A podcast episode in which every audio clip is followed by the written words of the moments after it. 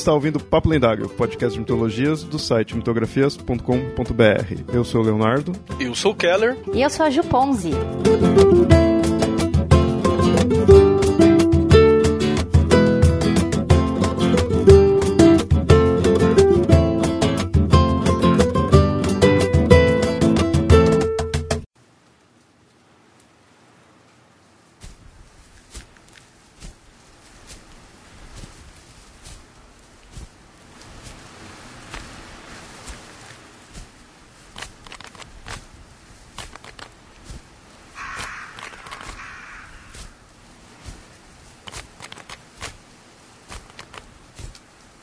Estive pendurado nove noites, na árvore açoitada pelos ventos, por lança trespassado e dado a Odin.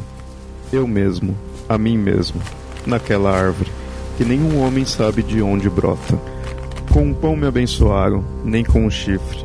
Olhava para baixo e então tomei. As runas eu tomei vociferando. De lá tombei de novo depois disso. Início da tradução do Runatal, do livro Dicionário de Mitologia Nórdica.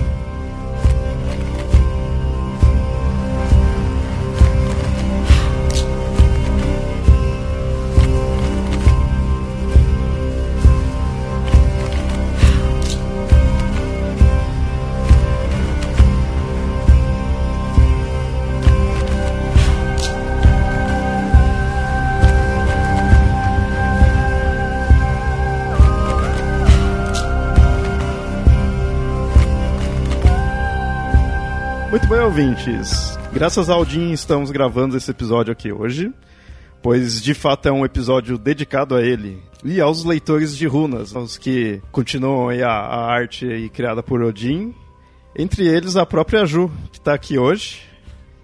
Então, como falei, hoje é um episódio para você brilhar, Ju.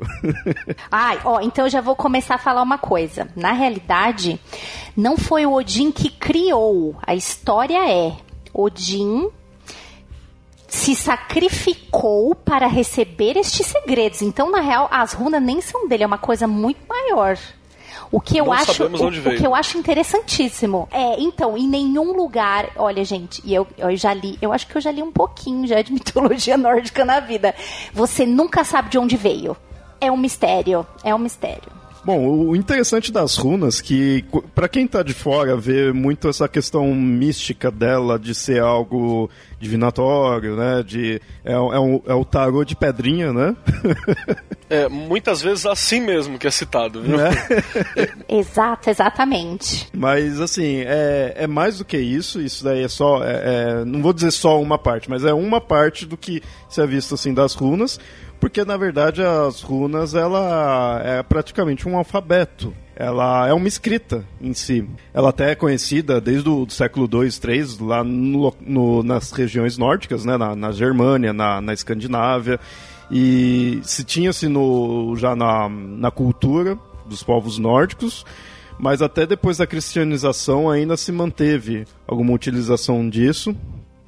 E como falei, é um, é um alfabeto, então teve-se algumas variações de mudanças de quantidade de símbolos, assim. Como alfabeto, você vai encontrar eles como com o nome de Futark. Não que eles se chamassem assim, mas porque é, a, é o início né, das, dos símbolos, você juntando forma-se essa palavra. Então é assim que se designa a, esse alfabeto de runas. Léo, vou fazer só uma, uma. acrescentar um pouquinho antes de você ir à frente com, com Futark. É, é, né, acho que as pessoas já sabem que eu sou linguista, então eu sou a louca da etimologia também. Então, uma coisa que eu acho, uma coisa que eu acho muito bonita é que é o seguinte, né? Como o Léo disse, é, em todas essas ah, civilizações, a germânica, né, né, a escandinava, é, você já tem a presença das runas. O nome runa você tem também em todos esses dialetos germânicos e antigos, né, que inclui também lá a Escandinávia. Então, é, obviamente que eu não vou estar pronunciando do jeito correto, muito provavelmente porque não sei nenhuma dessas línguas arcaicas. Mas, se a gente é, for pensar lá no nore, nor, norueguês antigo, ela se escreve Run, R-U-N. No alto alemão antigo, runa mesmo. Uh, no inglês antigo também era rum. E o mais legal, e até no gótico, né? Se escrevia runa mesmo. Mas o mais legal é que todos esses nomes, eles né, ele, a runa se chama runa na realidade, porque os uh, linguistas, né, a, a galera que estuda etimologia atribui é uma tentativa de você é, explicar a vocalização de alguém sussurrando.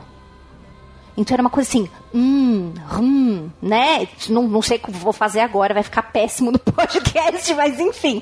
Essa era a ideia. Por quê? Porque runa significa mistério. É algo que é sussurrado, né? Que te é dado pelo sussurro. E então a palavra em si, runa, é, ela tá ligado de fato com os nórdicos. Né? Não, eu não encontraria runa em outros locais que não seja de culturas desse tipo. Né? Com este nome, eu acho, e com este sistema aqui, provavelmente não. É porque quando você, você vê assim, runa, aí beleza, aí você vê aquelas, aquelas marcas, né, ali, pra, pra um leigo, assim. Aí você começa a pesquisar mais, você já vê esse que eu falei que é o, que é o Futark, né?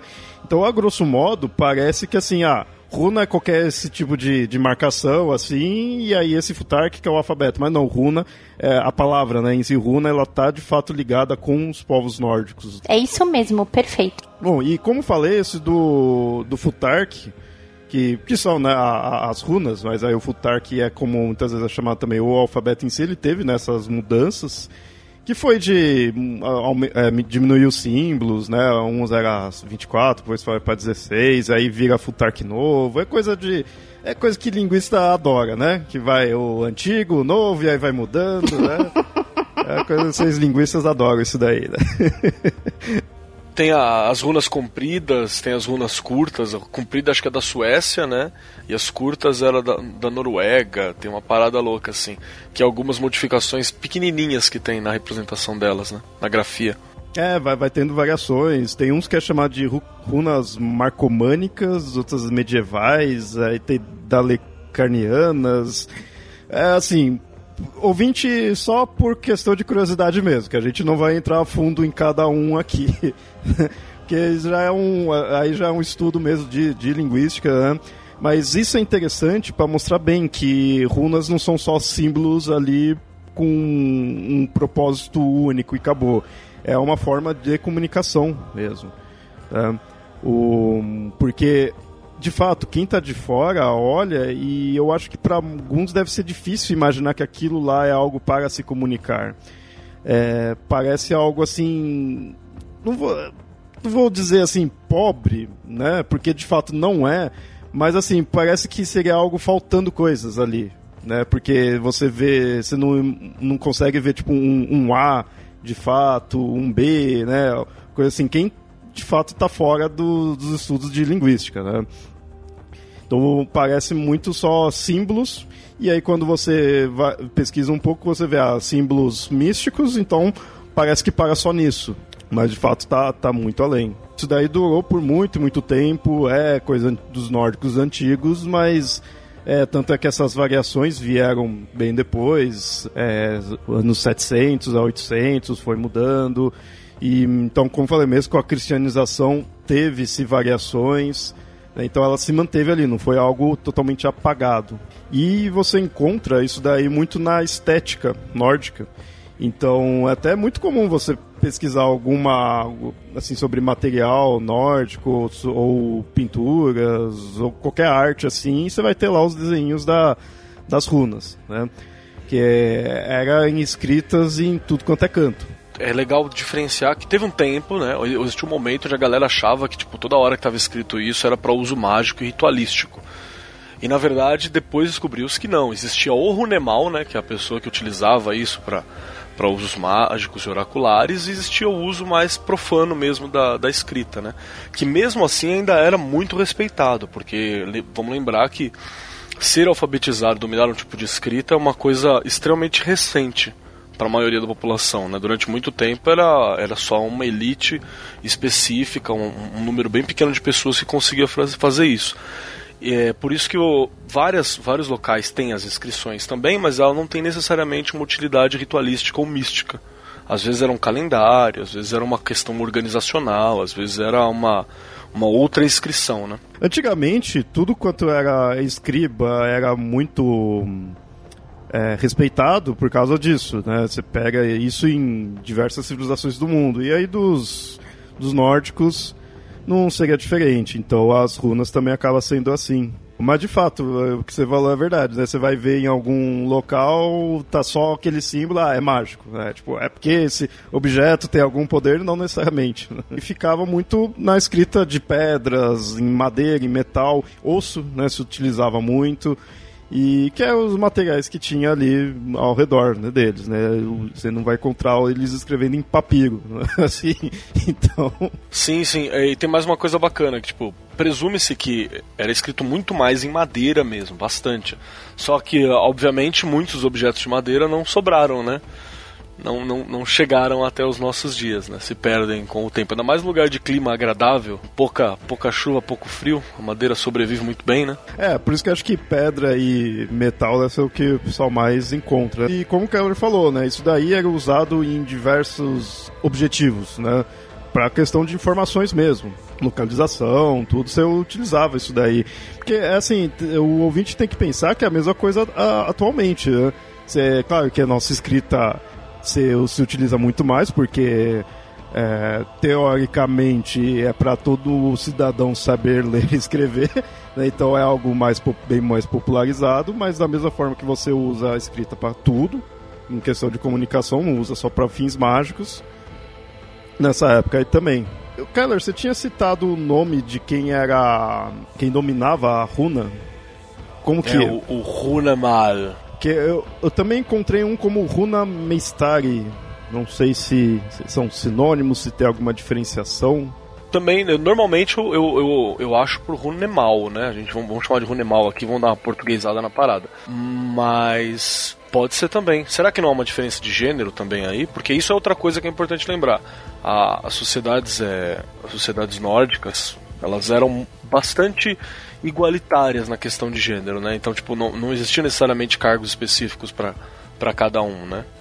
Isso é uma descoberta bastante recente que a gente tem, porque durante muito tempo se achou que era só homens que eram guerreiros, né?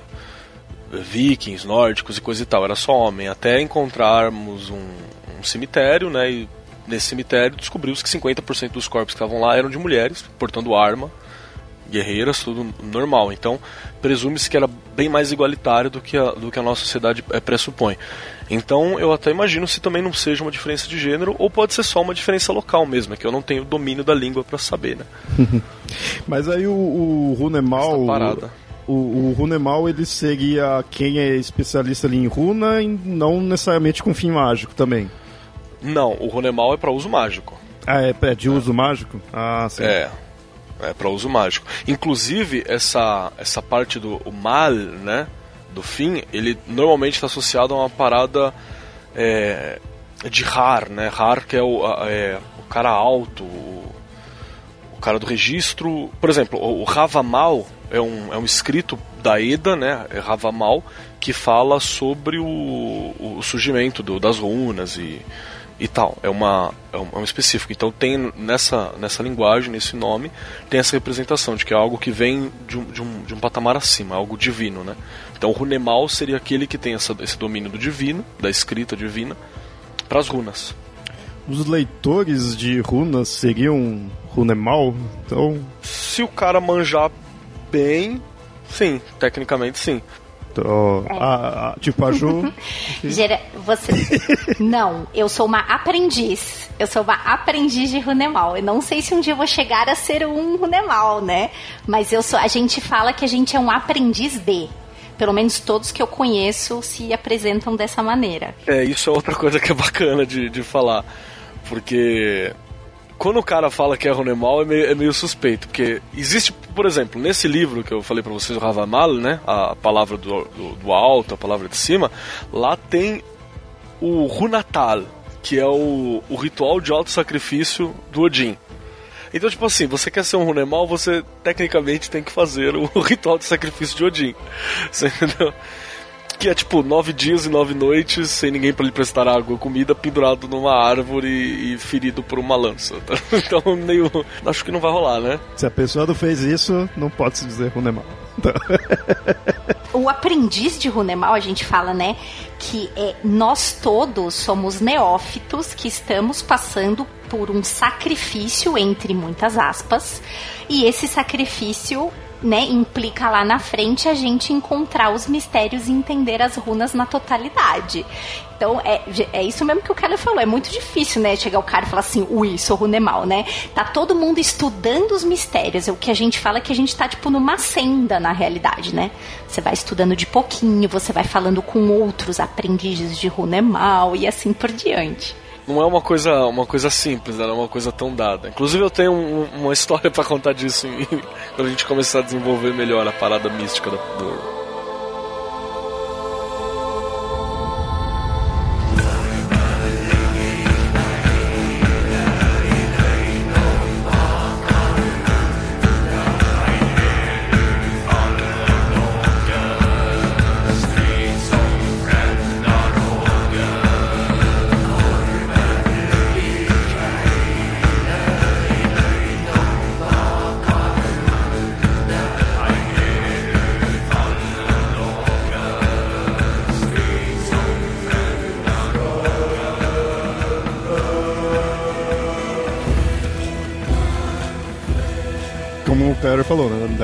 Gente entra nessa parte mística, mas ainda nessa parte mais histórica, assim, isso daí era um conhecimento, né? Era um saber. Então, obviamente, precisaria se um ensinar o outro e haviam né, escolas para isso e eu tá ensinando. Eu fico pensando o seguinte, que isso daí é bem um, é um alfabeto, então da mesma forma que a gente aprende lá o A, e aí tem o desenho de uma abelha, né, que é assim, coisa do primário, e até assim, seria essas escolas para estar tá ensinando as runas. Né?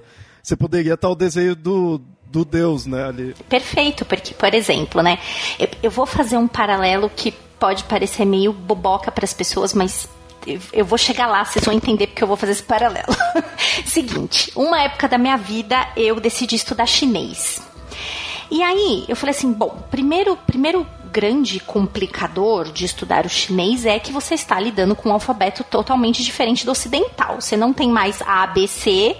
Você tem lá, como dizia a minha mãe na época, olhava para mim e falava: Nossa, quantos pauzinhos aqui neste caderno. Ela brincava, né? Que aquilo ali, para quem olha, né? Se você não conhece, fica boiando. E aí eu me lembro de um. É, eu sempre uso esse, esse exemplo. A minha professora de chinês estava me ensinando é, um ideograma, né? Porque diferentemente do japonês que tem vários alfabetos tal, o chinês ele possui um alfabeto e cada ideograma tem um significado que se encerra.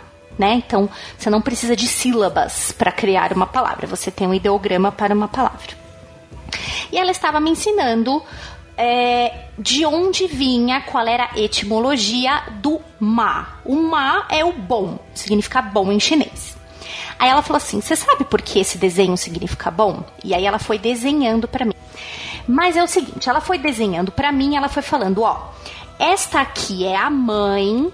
A mãe está sentada com as pernas cruzadas, isso ela ia desenhando para mim. E aqui, esse quadradinho em cima é uma criança. Para a cultura chinesa, uma mãe junto de uma criança pequenininha ou o nascimento de uma criança é uma coisa boa. Por isso, esse ideograma significa bom. Aí eu falei: caramba, ela, ela me ensinava uma língua contando histórias. Cada ideograma tem uma historinha. O ideograma pro eu, em chinês, é um uma pessoinha segurando uma lança. Então ela, ela ia ensinando para mim, ela contando histórias para mim, por que, que os ideogramas, por que, que aqueles desenhinhos fariam algum tipo de sentido. E aí eu falava, nossa, cara, isso tem tudo a ver com as runas. Quando você aprende a, a olhar e, e, e, e, os símbolos das runas, elas contam para você uma história. Você tem a, a Turizás, né? A Turizás, ela ela, ela são os espinhos, né? São as, são as situações espinhosas, digamos assim, né? Importantes que você tem que tomar, mas que não vão ser fáceis. Se você olhar para o símbolo da Turizás, ela é um espinhozinho saindo de uma parede ou de uma plantinha, entendeu? Então isso é que vai te ajudando, né? Porque você fala assim, tá bom, por que, que isso significa tal coisa? Da onde que vem? Então, cada runa, cada símbolo conta uma história. Então, essas escolas, na realidade, né? Eu falo que você saber ler runas é você saber contar histórias e interpretar o que significam esses símbolos, né? Dentro de uma história, as várias combinações que isso pode dar. Então, você aprende a, a contar historinha, cara. Essa, essa é a real, né? Por isso que você acaba guardando os símbolos, né? E o que eles significam. E eu acho que essa é a forma certa de aprender, essa da que a, que a Ju tá falando. Até porque existe um outro estágio da parada do Runemal, né? Que, que é o cara que manja das runas e utiliza elas magicamente, que é fazer os Runebinds, né? Que é a, a soma de duas runas para dar um para dar um significado, para dar uma potencializada no simbolismo de, de uma coisa e outra. Então, por exemplo, a, a Ju falou sobre a, a Turizaz, né? Foi a Turizaz, né? Do Espírito, Isso, né? aham, uh -huh, isso. Então, se eu pego a Turizaz, que ela é muito usada para proteção de forma agressiva, tá ligado? É pra proteger mesmo. é proteção de Thor, né? Tipo, não é uma proteção estou parado, é uma proteção vou para cima. Que existem é, esses tá. tipos, tá. exatamente, tem os tipos de proteção, né? E aí você junta, sei lá, com, uh, com a Ansus. Ansus é uma outra runa que ela parece um Fzinho para baixo. Ela representa uma boquinha. Então, tipo, ela é uma boquinha aberta, sabe? Uma pessoa, um pauzinho com, com boquinha aberta. Então você está fazendo, provavelmente, ali uma forma de proteção agressiva contra fofoca, contra fala, contra gente que está indo contra você, você entendeu? Contra mentira, contra a falta de comunicação. E eu somo e eu crio uma coisa específica para aquilo. Eu ganhei do Keller aqui para minha nova casa, porque me mudei recentemente, estou numa nova casa. Aí ele me deu de presente, é um Runebind, né, Keller? É um Runebind. Então, sim, ele sim. me deu e aí... Não, por favor, Keller, diga qual é o significado do jeitinho que você me falou. O que, que significava a Runebind que você me deu para botar na porta de casa? Eu não lembro exatamente como eu falei, mas a grande, função, a grande função dela é tipo assim: você é proteção, só que ela é uma proteção pau no seu cu. Esse, isso mesmo, é isso, foi isso que você falou. Olha, Juliana, esse aqui é o famoso pau no cu dos inimigos. É, exatamente. Que ela é uma. Ela tem, inclusive, ela, ela é composta também pela Turizaz. Turizaz é uma das que estão ali presente. Que a grande função é, tipo, qualquer forma de ataque, qualquer coisa, ela, ela ataca novamente, ela devolve e ela é agressiva. Tipo, ela não sossega, é um símbolo que tecnicamente não sossega até que o inimigo não esteja completamente fora de, de ação. É um cão de guarda ali. bem isso, bem isso mesmo. Ela é uma coisa, uma, uma forma bem agressiva de, de uso dela.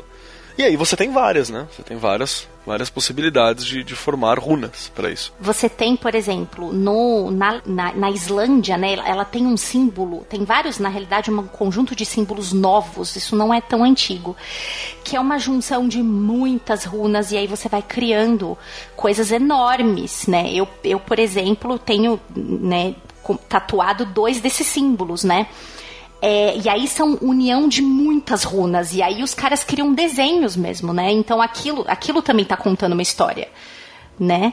Só que esse aqui já é um pouquinho mais moderno já. Eu vou, eu vou mandar agora para vocês, por exemplo, pelo Skype, uma muito famosa. Deixa eu mandar aqui para você. Que essa aqui, ela se chama Vexivir, ou Vexivir, não sei dizer que não sei falar islandês. Mas esse é um, é um exemplo de um, de um conjunto novo, relativamente novo. Ele não é hum, muito antigo. Sim. Ah, tá? sim, sim, sim, sim. Tô ligado. O, o, o Vexivir, na realidade, ele a gente é, brinca que ele é a bússola do viking. Né? Então, dentre esses. E, e aí, olha o que legal, se vocês olharem para esses símbolos que estão em volta nos tracinhos, você vê, é, inclusive já o que a gente, né, as letrinhas para east, west, né? Então você tem o um E, seria mais ou menos um E aqui do lado é, é direito, o, um, seria, tudo isso aqui são leituras modernas, tá? Obviamente que não vem diretamente disso, mas é esta, este conjunto de símbolos, né, esse símbolo novo, é a bússola. Então você, quando você tá com isso em você, quer dizer que pode acontecer o que for, pode ter a tempestade, a tormenta que for no seu mar, você como viking, mas você nunca vai se perder. Olha só, eu preciso tatuar um desse aí porque eu sou totalmente sem senso de direção também. Então, é bom, seria legal, né? Por exemplo, os, os vikings, né? Hoje a gente Muitas pessoas têm esses símbolos tatuados tal. É, os vikings faziam a grande maioria desses símbolos, que iam também para batalha, né? Um, um, monte de junções desses símbolos, eles faziam na testa mesmo, com sangue. Botava o dedo lá, se cortava, botava o dedo e pá, mandava na testa. Principalmente os símbolos de coragem, né? Que eram feitos uns no, nas testas dos outros antes das batalhas também, né? Tem, tem um outro símbolo que é um runebind muito famoso, e que você deve conhecer, que é o símbolo Bluetooth, sabe? Verdade. É, esse, esse daí, se não me engano, é por causa do nome Sim, do cara que chamava é do nome Bluetooth, do rei, né? né? Que significava Bluetooth, que é a união de, de uma forma antiga da Hagal, da Hagal ou Hagalaz, né? Com a, a Berkana. Que é, é o inventor, né, do Bluetooth, né? A pessoa vai achar. não, não. Com a, com a Berkana, que é uma forma de você escrever o nome do, do do cara, né? O nome do, do autor. Viu, pessoas? Vocês que ficam usando Bluetooth, vocês estão usando um símbolo pagão. Seu é feiticeiro. Seu Deus tá vendo isso e não sei se ele tá gostando. Né? É. é, é. Mas esse que a Ju mandou, eu tinha já, já visto, você, você encontra, né? Se você vai pesquisar, você encontra isso daí. Eu não me aprofundava nele, então quando eu via assim, eu ficava, ah, peraí, é nórdico ou é Exu? Esse daqui ele lembra alguns símbolos do Exu. Sim, sim, lembra Puts, mesmo. E, e, tem muitos, muitos, muitíssimos. Tanto que as tatuagens que eu tenho, é, uma vez elas me causaram problemas, assim, num local público, num, num hospital, porque a enfermeira que me atendeu, eu, eu acredito que ela né, eu acho que com toda certeza que ela era cristã, e ela perguntou para mim se eram símbolos de Exu nas minhas costas. Aí eu falei, não, moça, não é não. e aí eu falei, ai meu Deus, eu vou ficar sem ser atendida no hospital agora, eu me lasquei. Mas é, é, muito parecido mesmo. Você tem alguns pontos traçados, né, que, que, que também vem desse. É nossa, eu esqueci a palavra, desse axe, né, desse eixo, né, que você e vai até traçando. semelhante mesmo à própria função, por exemplo, se você pegar os veves dos loas do voodoo, os veves são, são, são essa parada, né, você tem vários pequenos significados de cada risco, né, que você faz uma soma para um significado maior. Então faz, faz sim, tem um certo parâmetro de sentido, é um runebind de certa forma, né. Você pega entre aspas, né, o que seriam as letrinhas, agora eu tô tô extrapolando muito, né? Que é o que você faz numa língua, você liga elas para formar palavras diferentes. Nada mais, o Runebind nada mais é do que isso. É, porque querendo ou não, isso daí você tá juntando, é que você junta de forma, tipo, coloca um em cima, um embaixo, um do lado. As palavras você coloca só, tipo, um na frente do outro. Mas a palavra é um símbolo juntando um monte de outros símbolos ali, né, de, de letras, né? For ver, é, tá, dá na mesma, é porque a gente não está tão acostumado. Por isso que é, esse exemplo que você deu quando você estava estudando é, é chinês, você... Isso, era chinês. Uhum. É o mais próximo que a gente teria atualmente aí com, de uma língua que utiliza-se algo hum, desse estilo. Aí você vê a importância que se tem e que sempre se teve de palavras e escrita e com isso nomes, né? Que mais pra frente a gente faz um papo lendário aí sobre isso. É tão presente que até a palavra é, grimório, né, que é os livros de magia escrito, também tem a influência na palavra gramática, né? Tem, tem uma, uma raiz semelhante. Então se você aí sabe escrever, você é mago. Pronto. É isso que é o resumo. Se você quer, quer adorar, você quer ser cristão, ou sei lá qual é a sua religião e não pode misturar com magia, seja analfabeto. É isso que a gente está dizendo. É, da Idade Média é assim. Mantinha né? desse jeito. Eu sempre brinco, né? As pessoas falam, né, obviamente, corretamente, né, que a escrita na, nestas épocas todas que a gente está estando é também um sinônimo de poder, né? Você detém o poder, você det... quando você consegue ler informações e passá-las para frente.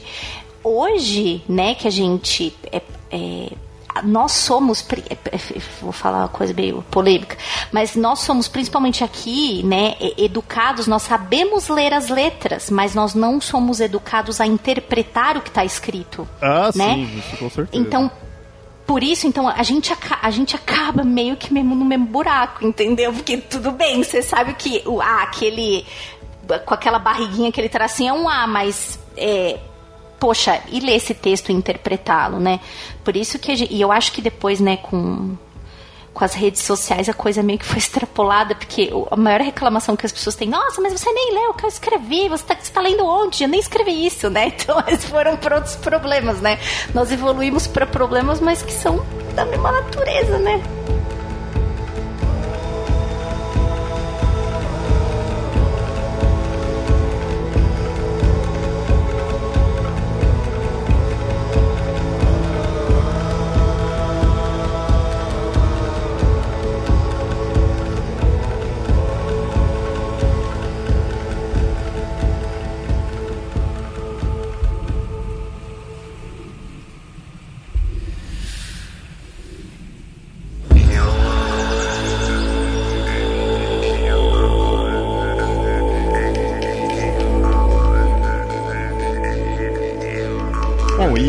Isso a gente já vai entrando aí nessa questão das runas como algo mágico, que assim, elas é, elas também são usadas para muitas questões assim secretas, né?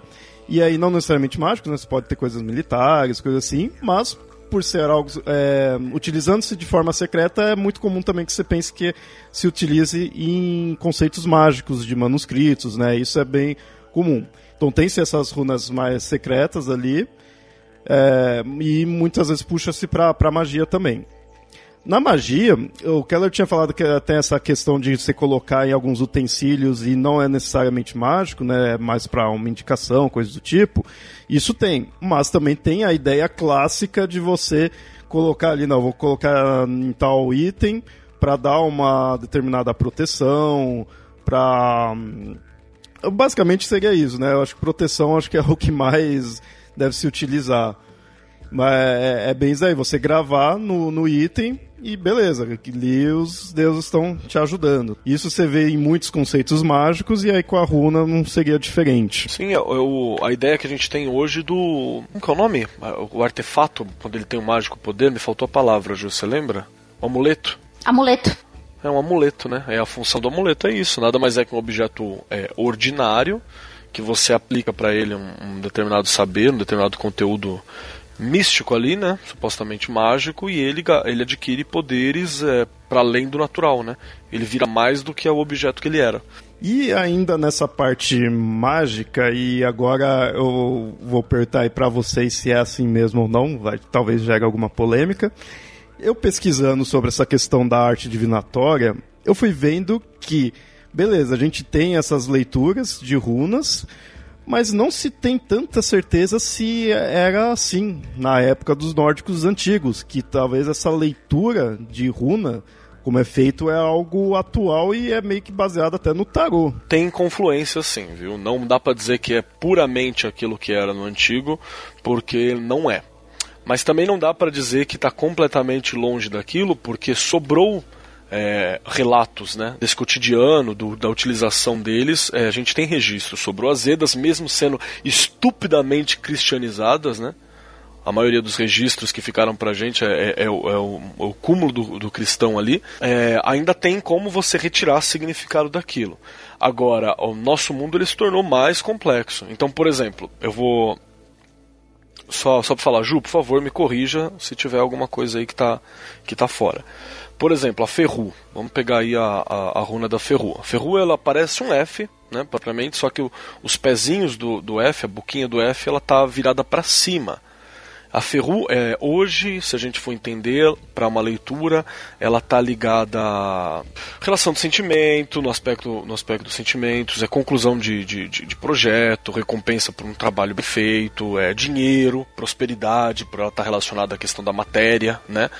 Então, ela está a, abertura de, de, realizar possibilidades e tal. Mas vamos pegar nessa do, do dinheiro. Isso é obviamente uma aplicação moderna dela. Mas qual que era o significado antigo da ferro? Né? Você pegar no, nos livros, nas paradas antigas, você encontra que um, dos significados da ferro era uma coisa bem simples. Era animais, era gado, era posse. Né? Era, era, era posse. Então, por exemplo, na época, ter os animais era ter riqueza. Ter os animais era garantir comida. Ter os animais era garantir um bom casamento. Ter animais era garantir um sucesso. Então aí você é, hoje você aplica esses outros conceitos para ela. Então dizer que ah não é puramente aquela ideia antiga, não, não é. Que a gente está num mundo que mudou, né? E ela, como se propõe uma forma de leitura do mundo, ela, ela ganhou significados, mas que são desenvolvidos a partir daquele significado embrionário que ela possuía. É isso mesmo. Vou dar outro exemplo. É perfeito, Keller, não sem tirar nem pôr. Se você olhar para a runa Urus, eu enxergo isso. As pessoas sempre brincam comigo e falam assim: ai, ah, Juliana, só você que vê. Mas também porque eu aprendi através das historinhas, né? Você tem, para mim, é um tourinho. Você tem a cabecinha mais alta ali, depois você tem a bundinha mais para baixo ali. Esse símbolo, para mim, eu vejo um tourinho. É, um dos significados, né, da, da Urus, ou Urus, dependendo como você fala, é de algo que você você está passando é um processo de amadurecimento. Você fez, realizou certas coisas na sua vida e você amadureceu. Ela é um tourinho, né? É, é a representação de um tourinho. Por quê? Porque o guerreiro, o garotinho lá na, na tribo, quando ele fazia o processo e uh, não é processo a palavra que eu esqueci. Passagem. Obrigada. Quando ele fazia a passagem da criança para o adulto, é quando ele ia pela primeira vez caçar e caçar um. Tinha que ser o touro. Quando ele iria abater esses animais maiores e, e animais bravos. Então, a partir do momento que ele estava ali e que ele fazia isso, pronto, ele já era visto na tribo como um homem, como um menino que amadureceu.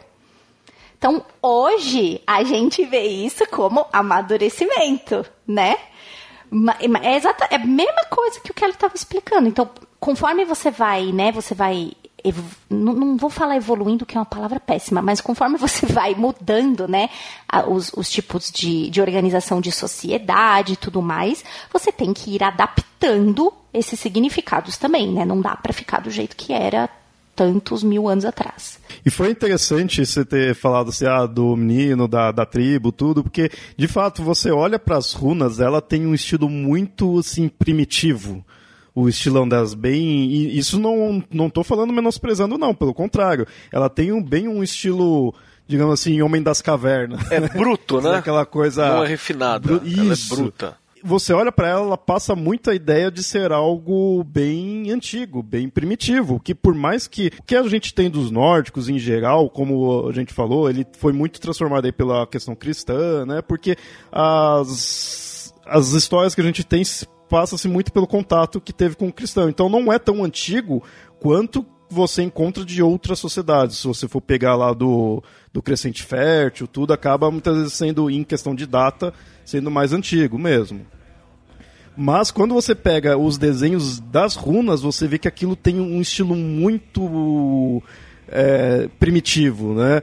Então passa-se a ideia que é muito mais antigo do que se você tem das histórias que já é da época cristã, né? Cristianizada ali. E aí que fica com a questão de um que isso daqui já não foi deturpado, né? Sim, tá, tanto é que até a grafia das runas ela modifica, né? Dependendo da fonte que você, você tira, você vê algumas pequenas modificações na própria grafia. E só para falar uma parada que é sobre essa, essa relação que você falou de influência tarô, né? Runa, runa, tarô. Eu chuto dizer que talvez seja uma. que você pode ter uma pegada de uma influência é, de duas mãos também.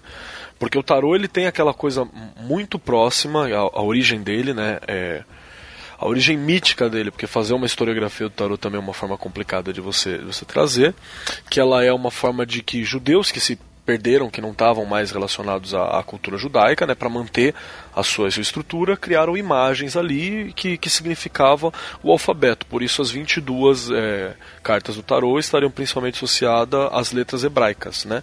E aí você encontra também relação com as pedras do tarô, do, as pedras das runas, as marcas runas por causa disso.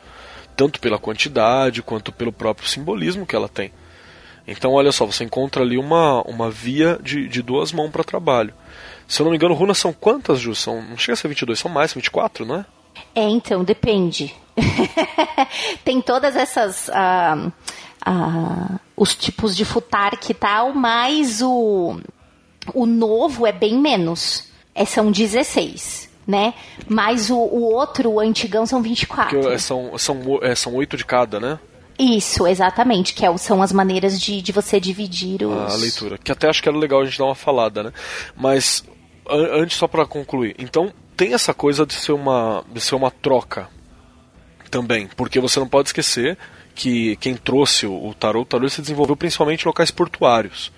Né, foi onde ele, tá, onde ele se desenvolveu mais, em cidades que eram portuárias, ali na, na, na, na, na, área da Itália e tal. Marsella vem, vem da área da França. Então você eh, eles, eles se rolaram dali. Então era uma galera que tinha muito contato com outras, outras questões do mundo. Então você pode ter uma, uma via de duas mãos. Agora, quem uniu isso tudo, até de maneira forçosa, muitas vezes, foi a, o esoterismo inglês do século XIX, né?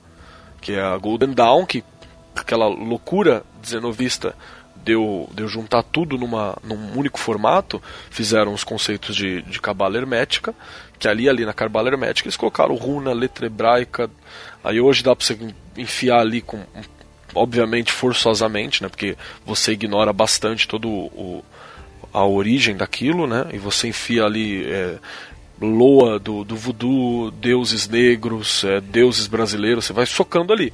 Mas como ela é uma forma muito abrangente, né, ela é uma forma, uma forma muito abrangente, ela, ela encontra um, certo encaixe, você consegue fazer uma relação. Então, aí, aí, a gente vê assim que o, o, formato em si da runa, a runa em si, o conceito dela é algo antigo, daí não tem o que se discutir. Mas nessa parte mística e a questão da leitura dela no como se tira, como se põe na, na mesa, isso daí ele seria já depois dessa, trans, dessas transformações, dessas misturas? Ou se pode dizer que um nórdico antigo também fazia nesse mesmo estilo? É porque tem vários jeitos de você tirar runas, né? Inclusive um deles é muito parecido como alguém lê um jogo de búzios. É você pegar todas elas jogar ali no meio, você tem delimitado geralmente numa toalha, né? Eu eu uso uma toalha, você tem um espaço, tá, o que ficou fora daqui, não, é, isso não vai me interessar agora, o que está dentro, dependendo da posição.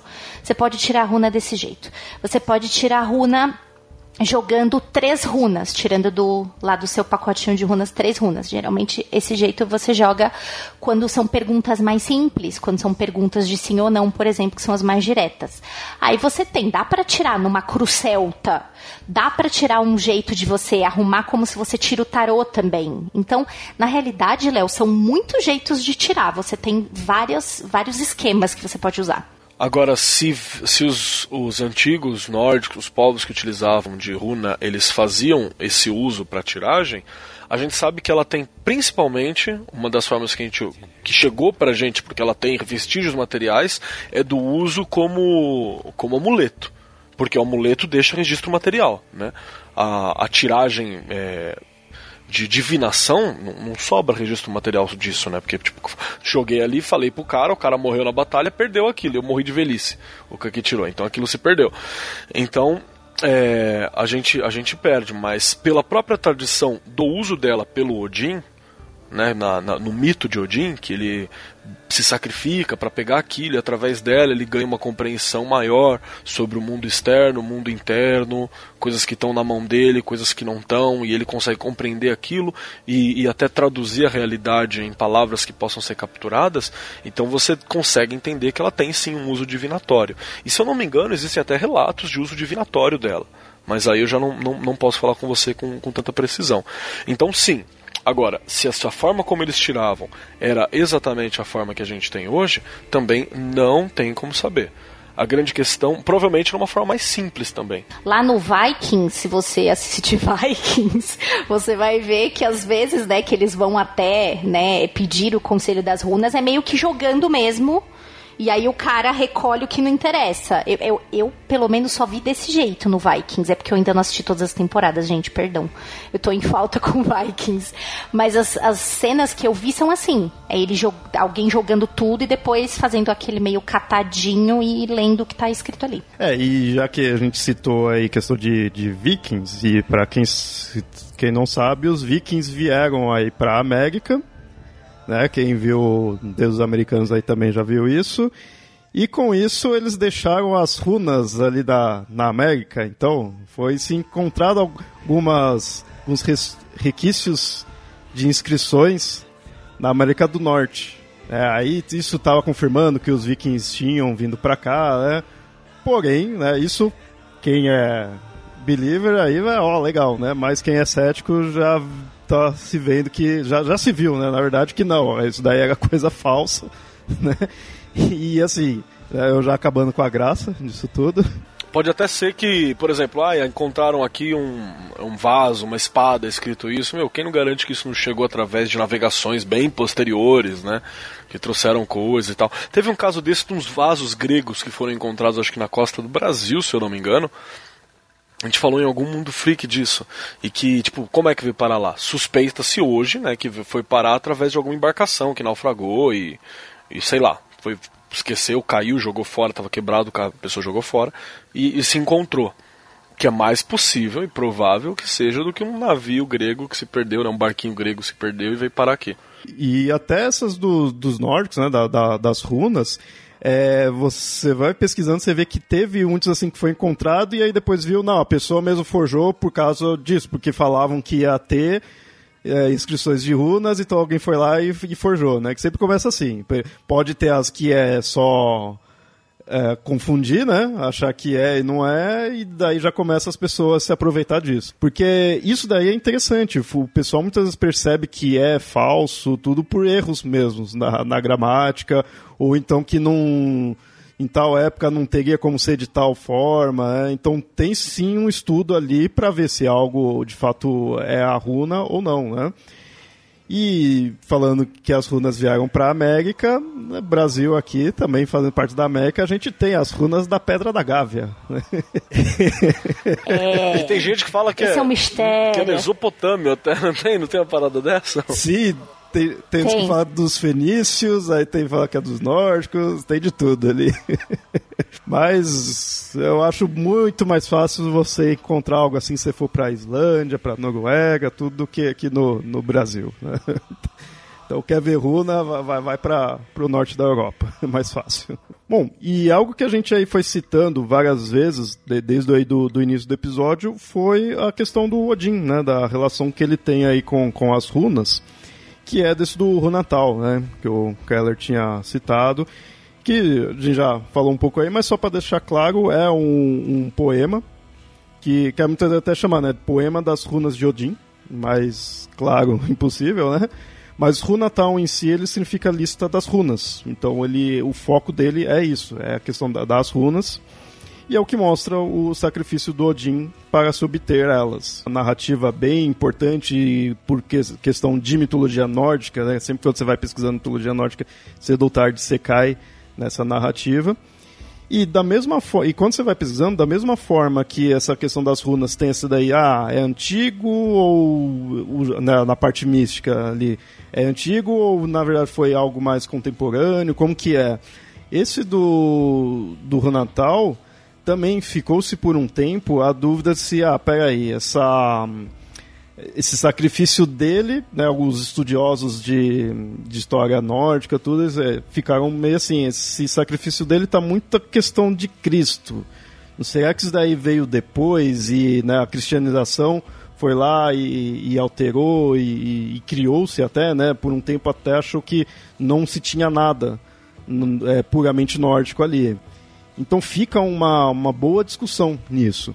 É, por um tempo se afirmavam assim, que era totalmente cristão, outros depois vieram e falaram: ah, não, pode ter tido uma mudança, mas não, a gente encontra elementos aqui que são bem do estilo nórdico, então pode ter tido uma influência, né?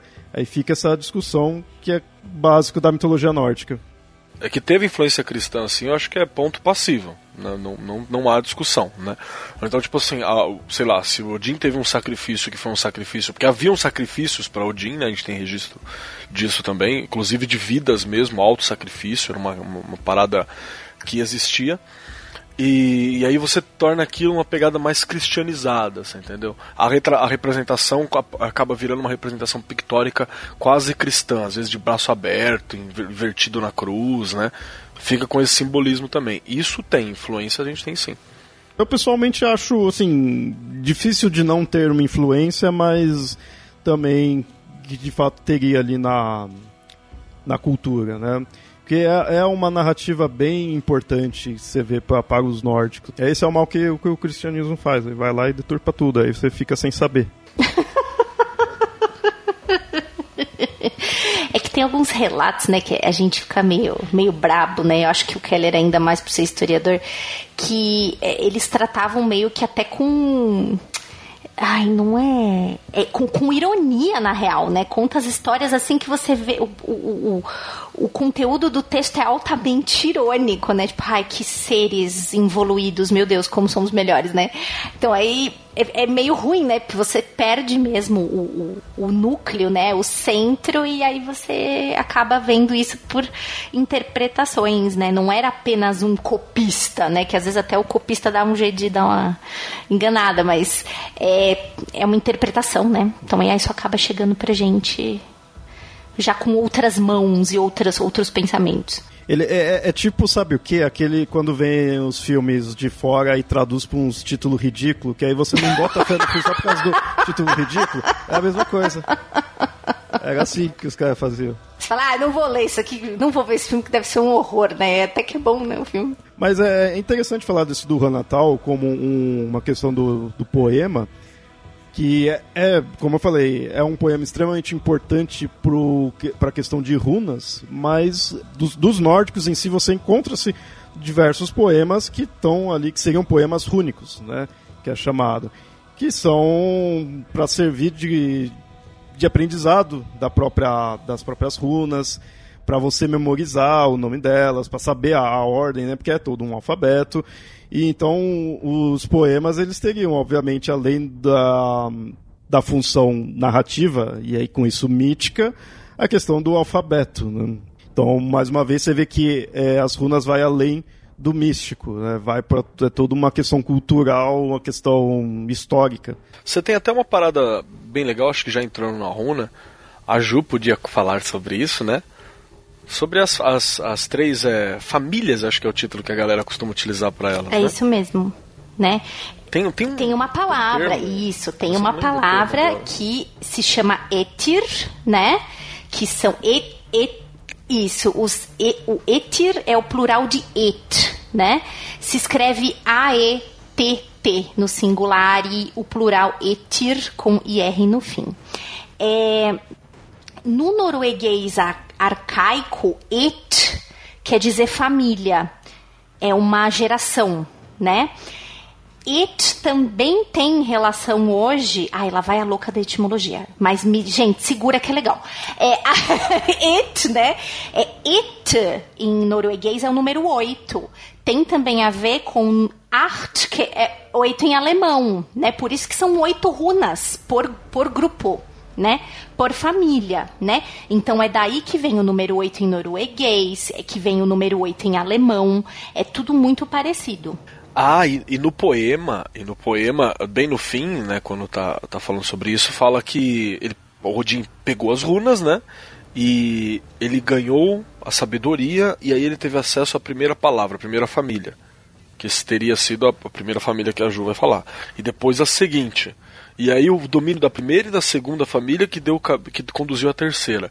Então ele teria recebido também nesses grupos de oito já, sabe? Tem essa coisa do simbolismo. E aí é até legal, porque cada uma delas, dessas famílias, representa um, um, um mundo, de certa forma, assim, que a pessoa está inserida, né? Então, você tem, né, como o Keller já falou, você tem três Aetir, não, ou Etir, né? O primeiro né? É o que a gente chama, que é o grupo, é a família da, das forças telúricas. Que, que, que, raio é isso, né?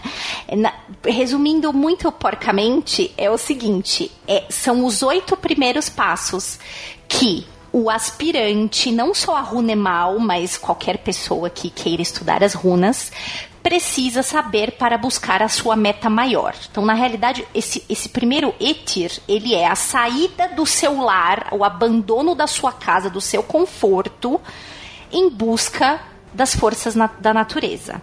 Só que essas oito primeiras runas também significam as oito primeiras qualidades que esse iniciante, que esse neófito tem que ter eu deixa eu ver se eu lembro todas, mas você tem que ter, né? É, ação, comunicação, você tem que ter energia, você tem que ter, né? Então são é, inspiração, você tem que trazer isso para você, são os primeiros oito, oito passos, né? E a gente também diz que os, os Etir, cada um deles é regido por um deus e uma deusa. Então, o primeiro Etir é. O primeiro Et, na realidade, estou falando no plural, é regido por Frey e Freya. Né? Então, por isso que a galera, que são os deuses, né, da, entre muitas aspas, da fertilidade, né? Então é aí que você tem, por exemplo, no primeiro Et, você tem Ferru, que a gente falou há, há, pouco tempo atrás, né, que é a marca da, da riqueza, né, da, da sua, não só, não só a riqueza material, mas também espiritual, tal, né, por exemplo, Ferru tá nessa primeira. Se a gente quiser fazer só uma, uma reflexão, olha só, para mim poder alcançar e ser um, um, um runemal, né, e ser seguir isso, uma das primeiras coisas que eu tenho que ter é eu tenho que ter condição material para me bancar essa parada.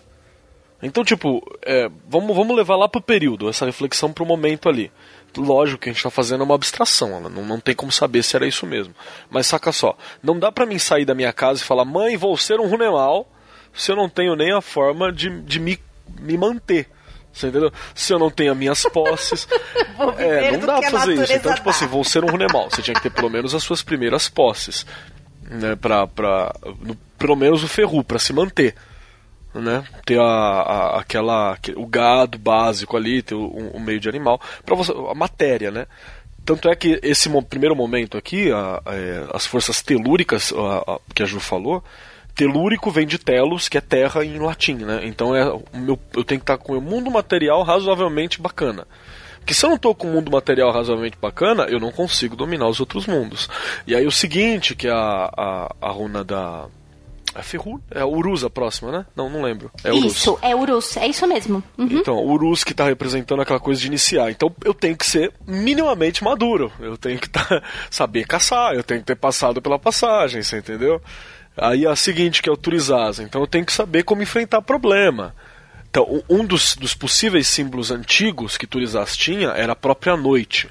Então significa que eu não posso temer os machucados, sacou? Eu não posso me ferir. Eu tenho que. Eu tenho, e, e você entendeu? E aí cada uma delas tem um caminhozinho que você vai passando. É tipo uma mini jornadinha do herói, mas não é isso. É, é. é.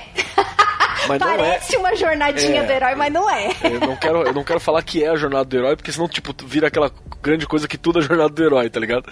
E apesar de muita coisa ser jornada do herói ou muito parecido, né? Não é exatamente, mas é a jornada do herói deles. O interessante é falar das, das duas, das duas, não, das três seguintes, né, que a gente falou, é a Ferru, Urus, Turizaz, a seguinte é a Ansus, que tá como palavras de Odin. Que aí, de novo, você não pode ser burro pra sair pra dar o rolê, você entendeu? Você não pode ser tapado. Você tem que ser um cara que se destaca, você tem que ser um cara, uma mina que, que consegue. Entenda essa parada do Odin também como uma, uma, uma parte de inspiração. Aí a gente tem a Raizo, Raito, tô, não sei a, a pronúncia. Não, tá? pode falar do jeito que for, porque não, não, não tem essa não. Ninguém sabe. Não, não é, sabe, mas, mas não, é conhecido aqui também como Raido, então manda Raido mesmo né? Que aí é da carruagem. Você não pode ser só inteligente. Sabe aquele velho papo? Nossa, eu tinha um professor que manjava muito, mas ele não sabia passar pra galera. É exatamente isso que fala Raido, entendeu? Não adianta você ser inteligentão, inspiradão por Odin, se você não sabe passar isso pra frente. O que, que, que adianta? Né? Você precisa dividir isso também, né? Então é, é, é, diz muito essa de uma boa comunicação, uma comunicação objetiva e bem sucedida. E aí em seguida a gente tem a Kenaz, que é a tocha, que é referente à renovação. E aí eu faço um, um, um parênteses que até agora, se você for prestar atenção no nome delas, elas formam o Futark, que é o alfabeto que eu tinha que a gente tinha falado aí no início, né, que é das runas. Você vê o, o início de cada nome da runa forma Que também palavra. não é tipo uma, uma puta genialidade você parar a pensar, né? É, é, meio que uma preguiça fodida, né? É que nem o alfabeto que a gente tem. alfabeto nada é do que a junção de Aleph Bait, né? Que é a, as primeiras letras do, do hebraico, tá ligado? É na sacanagem mesmo. Como é que eu vou chamar essa palavra? Como é que pronuncia essas primeiras aqui? Pronto. Ah, rapidinho, uma vírgula, uma vírgula aqui. Eu já vi gente falando que chama a runa de Futark, porque Futark era um sábio, tá ligado? Aí o cara começa. Era...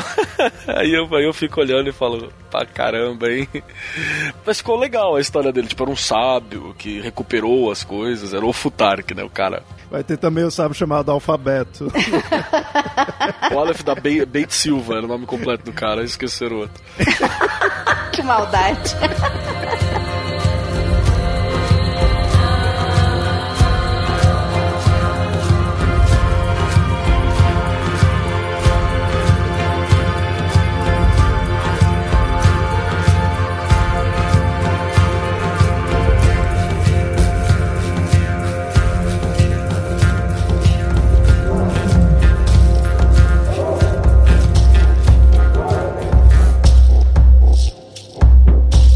Mas agora eu queria ver com a Ju, é, que ela que está aqui hoje aí por essa questão de fazer as leituras, né, uhum, de runas. Uhum. E aí eu queria saber de você, é, como que é essa leitura? Como que você faz assim, que você se inspira? Como que é assim? Você tem que tem que descer algo? Você, como que é? tem que incorporar Odin? Não. É. eu acho que, assim, é, a primeira coisa que eu, que eu sempre deixo claro e eu falo para todo mundo que me procura para isso é o seguinte: eu não acredito na runa hoje, ela pode ter sido, mas hoje não acredito nas runas como runas divinatórias. As runas são elas aconselham as pessoas. Então, é o que, né? O Keller também com certeza deve concordar com essa minha visão que ninguém chega para você para ler tarô, runa, búzios, borra de café, 100% feliz, 100% satisfeito. A pessoa chegou em você porque ela tem um problema. Sozinha, ela não tá conseguindo achar uma solução. Então, as runas, como eu também vejo assim, o tarô, a leitura da, da porra de café, enfim, você, você como um você pode criar o seu sistema. Pode ser o sistema dos palitinhos de dente que você bota na mão e fala, ah, esse palitinho que tiver assim é tal coisa. Ué, você pode criar, né, o, o seu próprio sistema. Mas eu vejo isso como algo que aconselha, que pode tirar a tua dúvida. Pra compreender seu mundo interno, né, e externo e o teu meio, né? Exatamente. A tradução daquilo que está no meio. Inclusive, o Ocidente criou uma parada chamada psicologia para fazer justamente uma coisa parecida com isso, só para lembrar. né? Então, não, não desce nada, não, não, incor, não incorpora-se nenhum deus, né?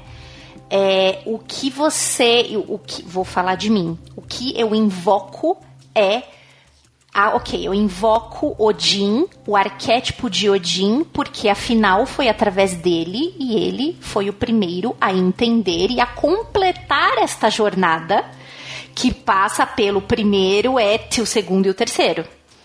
Então, se você invoca essa força para o seu lado, que manja tudo, você tem chances de ler muito é melhor pra, isso. A invocação né? ela é para tem uma magia no D&D que clérigo usa chamado guidance. como, como, que a gente traduz isso? É, orientação?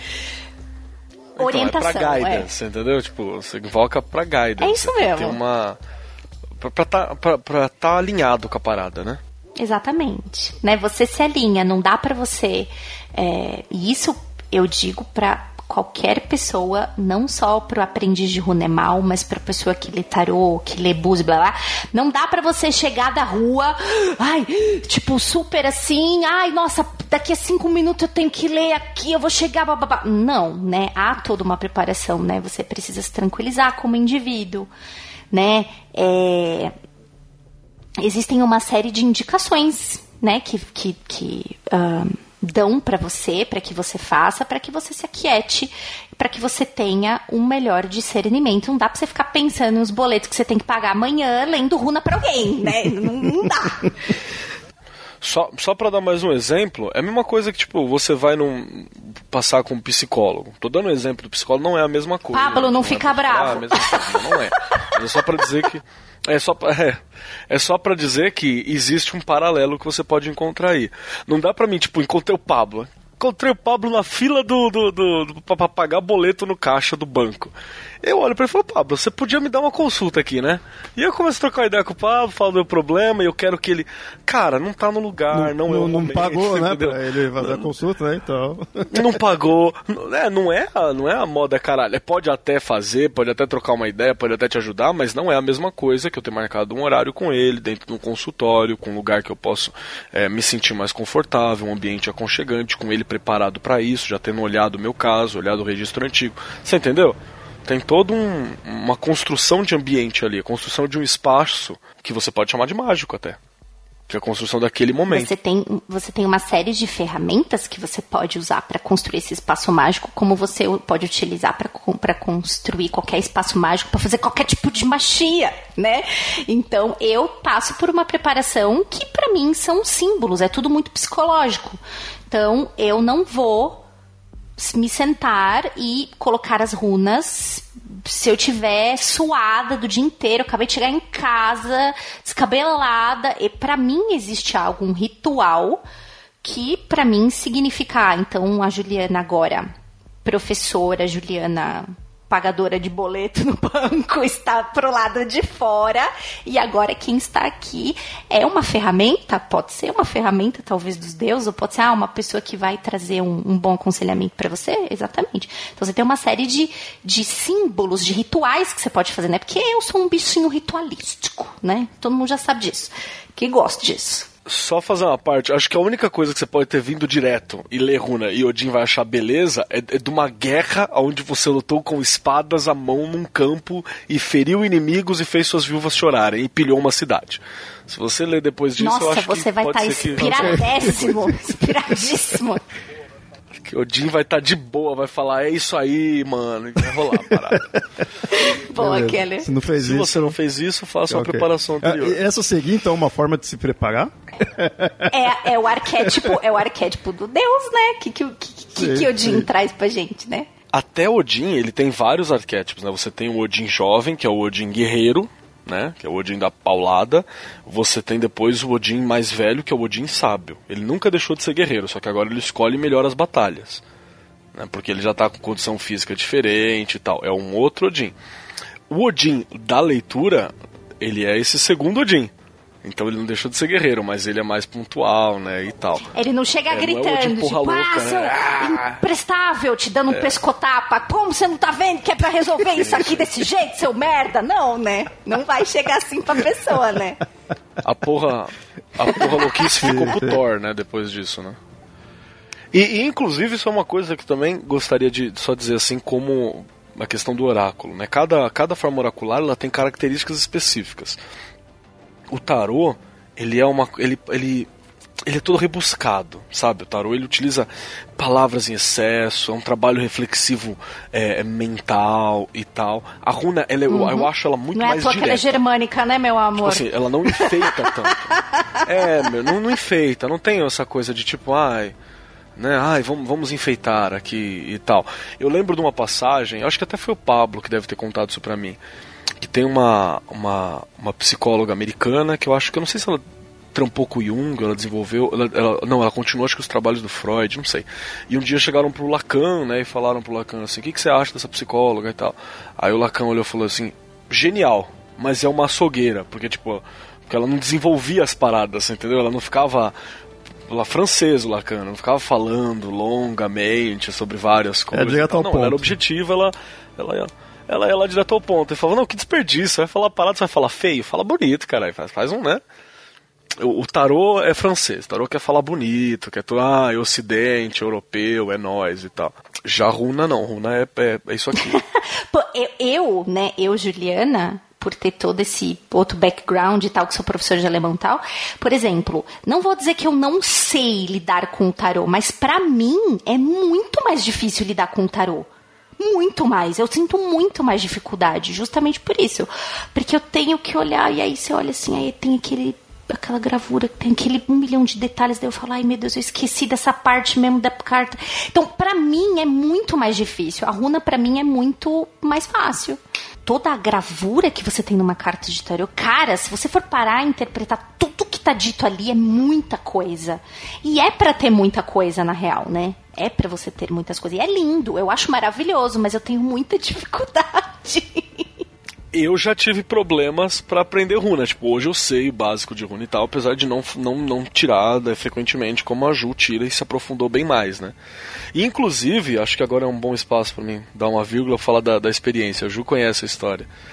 Que na época que eu tava começando a fazer a leitura de runa, eu falei, não, vou fazer as minhas runas, né? Aí eu fui lá, peguei pedrinhas, ladrilhos que fossem mais ou menos legais e fiz as runas. E eu tava começando a tirar, mas eu ainda tirava como se fosse muito ligado ao tarô ainda. Então, tipo, eu tava lendo tarô com runa. Eu não tava vendo runa mesmo. Aí eu falei, vamos ver, né? Aí eu pesquisei a história da runa, porque você precisa fazer isso, lógico. E aí eu falei, vamos tentar contatar Odin, assim, né? Aí eu fazia umas meditação, pensava em Odin na hora de dormir, com a runa na mão. Sabe quando você, você entra no mundo? Tentei entrar na parada, assim. Aí num sonho, numa meditação, um sonho que eu tive loucaço, assim. Eu tava num campo, era um campo muito bonito. Às vezes, hoje eu tô relembrando dele, eu acho que eu tô sobrepondo memória e colocando como campo, como se fosse tivesse acontecido uma batalha recente, mas eu acho que não tinha na época. Eu preciso até ver a inscrição que eu, se anota o sonho quando ele é importante assim. E tinha um cara, um velho, no topo do morro, assim, perto de uma árvore. Um velho com chapelão e o, e o, o bastão, né, na, na mão, assim. Não, não tinha chapéu, era, um, era, uma, era uma, uma touca, tipo de fechar, assim. Que até eu desenhei depois ele para as cartas do, do Bifrost, que é o jogo que usa a runa que a, a gente da Rod fez. E ele tava lá em cima e tinha uma árvore do lado, pá, e eu via barulho de corvo. E aí eu falei, é Odin, né? Aí eu olhei assim pro Odin e falei, Odin, me ensine runas e papapá, e eu quero aprender runa com você e tal, e pá, e pá, e falei umas paradas. Aí Odin olhou pra mim, fez um. Sabe, um seu bosta? fez um. Virou as costas e, tipo, deixou entender, tipo assim, você não pagou o preço, você veio aqui me pedir, vai se foder. Virou as costas e foi embora. E eu acordei, tipo, falando, o que aconteceu, cara? O que, que eu fiz errado? Manja, o que, que eu fiz errado? Aí depois de muito tempo que eu fui entender que esse. que se fosse. Se tem como alcançar um Odin, ele agiu da forma como ele iria agir mesmo, tá ligado? Então, pra mostrar que não é assim, tipo, ai, né? É, a gente do Ocidente, na modernidade principalmente, a gente não quer pagar o preço por nada, né? A gente quer tudo mais pro, mais instantâneo, mais fast, o mais mastigadinho possível. E eu, eu, eu conversei até com o pessoal que eu fui uma vez na festa, no, na, no bagulho das bruxas de Paranapiacaba, que, que acontece na, aqui em São Paulo, na cidade de Paranapiacaba, Encontro das Bruxas, organizado pela Casa de Bruxa tal, que é uma grande feira livre, assim, uma parada bacana. Tem umas coisas legais tem muita bosta também. Como tudo na vida. Como em todo lugar, exatamente. É, é. Aí, tipo, tinha um cara, assim, que ele chegou pra mim e falou assim, ah, eu sou um sacerdote de Odin, e, tipo, um cara mega, mega frágil, você sabe? Frágil. Fofolete. É, não, ele é frágil. Tipo, ah, eu sou um sacerdote de Odin. Tipo, o cara tá vestido de cetim verde limão, assim, saca? Um, uma roupa de cetim verde limão esticada, assim, grande, umas flores no cabelo. Eu olhei e falei, mano, o Odin ia te bater tanto, assim, Ia mesmo. É, e eu falei, ah, eu não vou nem entrar na discussão. E não tô falando de sexualidade, porque não era isso que tava em discussão ali, e não é o caso do cara, porque por falar de flor, roupa de cetim, talvez alguém possa entender errado. Não, não é isso a questão. A questão é que, tipo, é, não é assim que você vira sacerdote de Odin, saca? Não é, é. É outra parada, né? Ah, vou, vou, no, obviamente não vou contar tudo, porque, né, depois nós conta para você, Léo, em off. Mas uma vez, conversando com o Keller, né, eu acho que o Keller lembra disso, ele deu muita risada. Eu falei, Keller, você, por favor, você me ajuda aí, porque a gente, né, eu, por exemplo, eu tenho a certeza absoluta de que eu olho muito bem, sei muito bem, assim, não ainda cruzei todas os, os, os três Aitir, mas eu sei muito bem olhar assim para quando alguém me pede um conselho, mas quando é para mim mesma, ai, é uma desgraça. Aí eu vou e falo, Keller, me ajuda aqui que eu tô precisando que eu não tô vendo o negócio direito. E aí uma vez eu cheguei para ele e falei assim, Keller, eu acho que eu tô eu tô trabalhando muito codinho, cara, eu tô ficando muito bruta, mano eu não tenho mais paciência com nada. Lembra, Keller? Eu falei, eu não tenho mais paciência. Eu tô, eu tô sendo extremamente estúpida com as pessoas e falta de paciência. E eu não tenho mais paciência quando a pessoa vem toda, ai, mas é Não, não posso te ajudar, desgramento. Vai ler o livro inteiro primeiro. Vai fazer isso aqui. E eu tava muito assim. Daí eu falei, Keller, eu acho que tem muito Odin em mim. Por favor, me ajuda. Eu tava achando ótimo, obviamente, né? o Keller tava amando, né? E, Mas- e tem um detalhe que, tipo assim, ah, mas isso tá falando, ela tá muito místico e tal. Mano, não, cara. Você, você acabou de assistir um filme de ninja, você sai do cinema achando que você é um ninja por cinco minutos. Sim, Você estava incorporando, né, ali. Incorporando É. no sentido profano, não no. Né? Sim, sim, eu tô puxando aquela característica pra mim. puxando. E isso é o sentido inicial de adoração. O- o- a palavra era, era admirar, né? Inclusive eu gostava muito da primeira versão do Deus Americanos, que saiu recentemente no programa, que era justamente isso, utilizava a palavra admirar no, no lugar de, de, de adorar no, no- na primeira versão aqui no português. Porque eu, eu olho aquela estátua e eu quero pegar as características dela. Então, tipo, eu olhava para sei lá, São, São Bento e eu quero pegar aquele olhar, aquela firmeza, aquela, aquela fé de, de, de, pescador do mar e pá e tal. E eu quero pegar aquelas características. Isso é admirar. É exatamente isso que estava sendo feito. A gente está fazendo isso sempre. Quando você enche tua casa de determinado super-herói em miniatura, é porque você de alguma forma quer ter aquela característica daquele super-herói. Você está criando um altar ali. E, e- e Jesus não gosta, tá? Só pra lembrar. Brincadeira, ele tá me ligando. Ele falou pra mim. É, não, ele, ele, ele não tá. é, Don't give a shit. É, eu tenho uma amiga que brincou, né, quando ela foi assistir Mulher Maravilha no cinema. Aí ela saiu do, do filme assim, ela falou: Juliana, eu estou querendo parar balas com os meus pulsos, cara. Ela falou: eu tô me sentindo muito foda. Ela falou assim. Porra, precisa ter mais filme de, de, de heroína, porque agora eu sei por que, que os meninos se sentem tão foda, cara. Porque eu acabei de assistir o filme da Mulher Maravilha e tô achando que eu vou ganhar o mundo na porrada. Entendeu? Então, esse negócio de você realmente incorporar o que você tá vendo. Você ver aquele pode ser visto como um exemplo, e você fala: caramba, eu quero ser isso. E eu acho que naquela, naquela época não, eu ainda tô um pouco assim, eu acho que eu melhorei um pouco, mas eu, eu, eu tô, nossa, eu tô grossérrima, horroroso, sem paciência nenhuma. Às, às- às vezes isso tá- pode ser uma vantagem. Vai por mim. É, o nome disso vantagem. é. Eu já falei pra Ju que o nome disso também é exposição contínua à internet, né? Porque não tem Também, como você também. ficar tipo, ai, mega fofo. Inclusive, mais uma vez, se você tá frequentando a internet, se você usa, utiliza a internet por mais de duas horas por dia, você já perdeu metade da tua moral cristã, você entendeu? Porque não tem como, cara. Não dá pra manter parado. Não tem como Vai, vai ficar. embora. Dá outra É, face. Mas não vou mesmo. assim. Ainda sobre é, essas questões de leituras de runa, como que você virou, virou, assim, como você começou a fazer essa leitura? Veio o Odin, falou, é, você é escolhida, como que é? Que o Keller tentou e não conseguiu, né? O Odin deu um fora nele. Primeiro que ele nunca faria isso. Ele nunca chegaria e falaria pra você, tipo, nossa, você é uma pessoa iluminada. Não, ele quer mais é que você se ferre. Mas não no mau sentido. Ele quer que você passe por todas as experiências que você tem que passar sem facilitador, porque afinal você tem que aprender alguma coisa com isso. E aí, quando você passa por uma certa experiência sem um facilitador, a próxima vez que você se deparar com uma situação daquela ou parecida, para você vai ser muito mais fácil. Você vai saber, ah, tá bom, então daquela vez eu resolvi assim ou assado, e aí eu vou continuar. Né? Essa é a pior. É, Por exemplo, o Keller me, me falou um negócio legal, né? É, eu, eu gostei muito dessa imagem que ele fez para o Odin, né? Ele falou assim, Juliana, você está numa estrada. Essa estrada tá toda fodida, perdão a palavra, cheia de buraco, toda cagada. Ele não tá lá do seu lado no, no, no sidewalk, assim, né? Do lado te dando a mão. Ele tá olhando. Ele nunca vai te dar a mão. Ele vai ver como você tá superando esse tipo de coisa. É, não quer dizer que ele te não abandona, né? esteja lá. Exato, não que ele não esteja lá. Mas ele não é o, o tipo de pai super protetor. O pai na, na imagem cristã, que é aquele que segura a sua mão. Ele é um pai, mas ele é um pai assim. Tropeçou, caiu, é, bateu a cara, chorou os 30 segundos de criança, levanta e continua. Né? Que tem, que tem aquela coisa, né? Eu acho tão engraçado.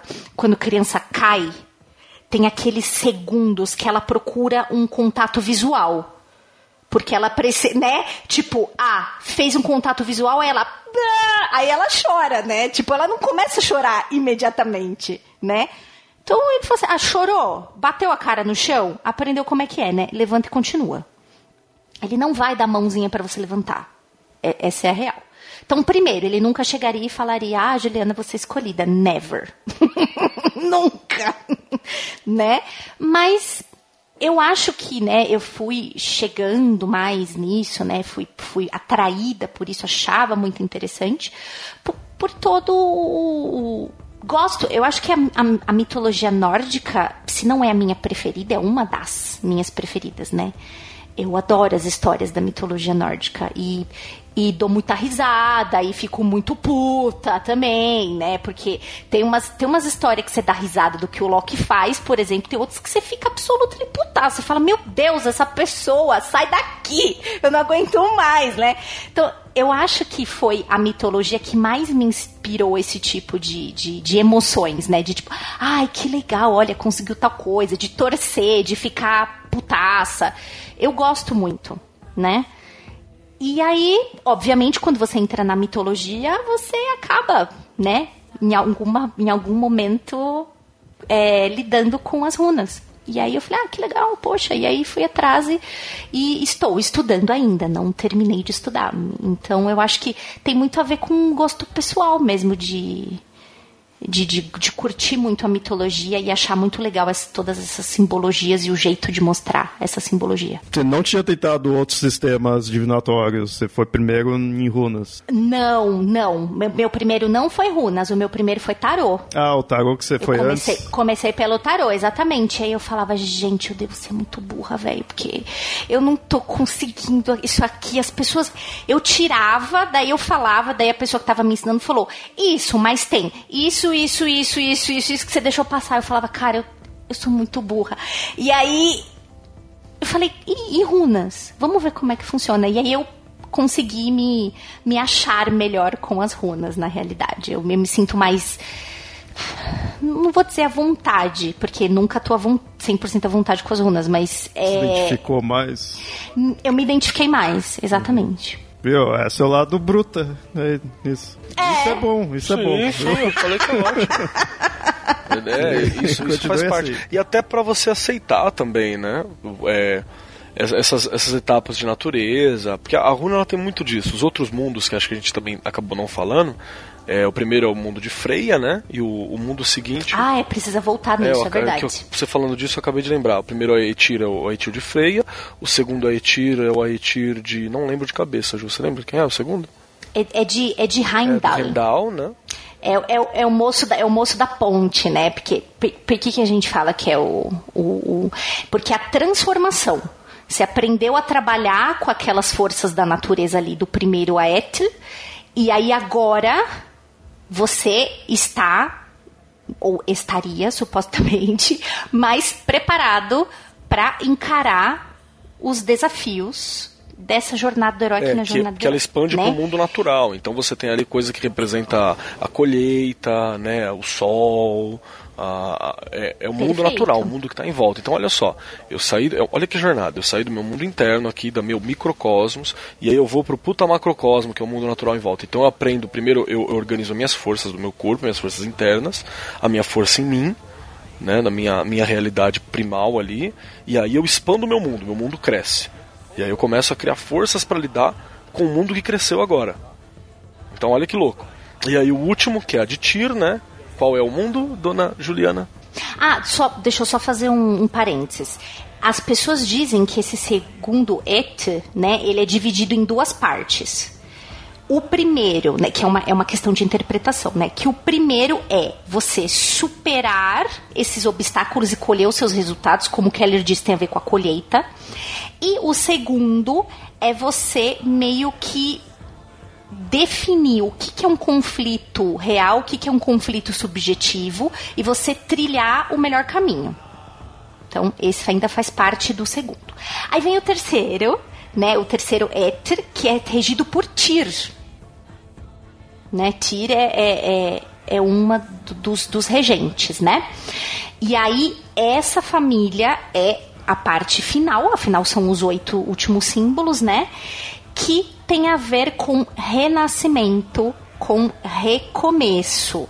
Porque ele rege, na real, o teu aspecto mental, o teu aspecto espiritual. você aprendeu lá no voltando, né? Você aprendeu a se sustentar materialmente. Você passa pelos desafios e aprende a lidar com eles. Quando você chega no fim, você tem os níveis né, que, que, que, que é, você deve trabalhar para finalmente você ser uma pessoa autossuficiente. Quando você é autossuficiente, você atinge a tal da iluminação que tanta gente fala, né? Que existe, né? Que nunca vi, né? Só os falar, né? Como diz o, o lá. Mas é, é isso no grande filósofo, né? Seu Zeca. Mas é, é isso na real, né? Então você vai se é, abastecendo de tudo que você precisa, né? E, e, tem a ver com o renascimento, com o recomeço, né? Porque as runas dizem, o fim é o começo. É você, você não vai passar por essa caminhada uma vez só na sua vida. Você pode passar por, é, você pode passar por essa caminhada para cada aspecto da sua vida para cada situação da sua vida você pode passar por essa jornada, né? Então você vai repetir isso Tanto é que a última runa é a da Gás, né? Que ela tá relacionada a Balder e ao nascimento do amanhecer, né? A, na, nessa leitura que é a da Gás. Então, tipo, é o fim do, do rolê e, e o rolê tá aí ainda. Vamos lá. E também tem uma questão que a da gás, ela como ela representa o sol, o otimismo, a confiança. Tipo, você tirou da gás na leitura, tá tudo lindo. Sossega que tá tudo maravilhoso né, que ela tem essa parada da esperança, da fortificação. Você alcançou aquilo. É, você alcançou aquilo que você é. Você, você chegou no, no, fazendo aquela, aquela aproximação com a cabala, né? Você chegou em Tiferet, né? Você chegou no sol. Você, você é o melhor de você, sua melhor versão agora. Saca? Então ela tem todo esse rolê que é um rolê muito bonitinho, inclusive. Sim. Em outras, em outras listagens, depois de Dagaz ainda tem Otala ou, ou Otila, né? Dependendo de, de, de onde você tira. Que Otala, na realidade, é você sabe que este caminho acabou, meu amor. Não vai ter feedback, não vai ter um revival. Você rompeu, tá? Eu já aprendi essa lição. Então agora eu boto um ponto final aqui e começa outra coisa, né? Que ela tem a ver de deixar o passado no passado. Você já aprendeu a lição. Larga disso e vá viver outras coisas. Tanto é que um dos simbolismos dele é um, é um cara velho, né? É, uma, é um, alguém que tem autoridade, que já entendeu, que tá, tá empossado, de certa forma, assim, sabe? Tem uma certa autoridade na, na, na Ótila. Bem legal essa ideia de ter uma cronologia. Assim. A galera fala que. Tudo é ensinado assim, cara, é mais fácil, né? Você pega as coisas do mundo antigo, ela sempre tem essa, essa lógica. O horóscopo, por exemplo, é isso, né? Ah, por que que tá lá o, o Ares é onde começa? Ah, é porque era o momento do ano onde os bodinhos ficavam pulando no pasto até umas horas e bode é o inferno. Se você já viu o vídeo de bode, de, de carneiro no, no, no, no, Facebook, meu Deus, que bicho desgraçado, né? Na primavera, pulando igual o inferno e ativo e quer mandar nos outros e faz, né? E aí aí depois o momento do trabalho, que aí vem touro, que é hora de arar o campo, e o touro tá no campo, o é, trabalhador. Vem, falar, vem falar mal de quem é de Ares. Não, não, não preciso, né? a vida já fala, não tem problema. não preciso de mim. Olha o bullying, olha o bullying. Tô brincando, tô brincando, eu gosto de arianos. Tecnicamente é meu oposto complementar, que eu sou um libriano do amor.